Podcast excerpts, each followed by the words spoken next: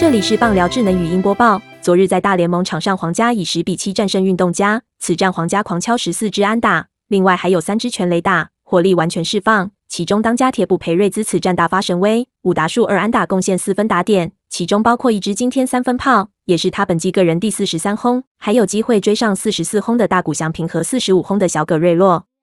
而大谷翔平和小葛瑞洛今天都没开轰，裴瑞兹挤出全垒打正是时候。另外，他这一轰也创下不少纪录，目前已持续刷新美联捕手单季最多轰，还追平明星捕手罗培兹在二零零三年创下的捕手单季第二多轰纪录。目前离第一多的兵棋仅差二轰，他是在一九七零年创下，裴瑞兹有望突破历史。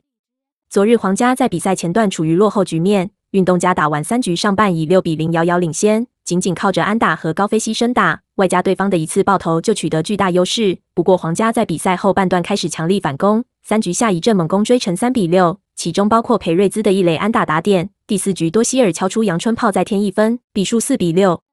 五局运东家猫王安德鲁斯敲出二垒安打要回一分，但此后他们就没有再得分，一路让皇家逆转比赛。第六局罗培兹敲出一分打点，接着轮到裴瑞兹，他逮中对手八十六点三迈四缝线直球，一棒轰向左外野，这是一发三分炮，也让比数以八比七超前对手。彻底扭转局势。第七局，队友再补一发两分炮，比数来到十比七。裴瑞兹目前三十一岁，从二零一一年开始为皇家效力，隔年成为主力捕手。二零一五年，他缴出点三六四超高打击率，和皇家拿下世界大赛冠军，还获选世界大赛 MVP。生涯至今七度入选明星赛，五度拿下金手套奖，另外还有三次银棒奖。去年赛季则拿下联盟东山再起奖，而这个奖果然没有白给他，因为他今年彻底大爆发。本档新闻由中时新闻网提供，林伟利编辑，微软智能语音播报，慢投录制完成。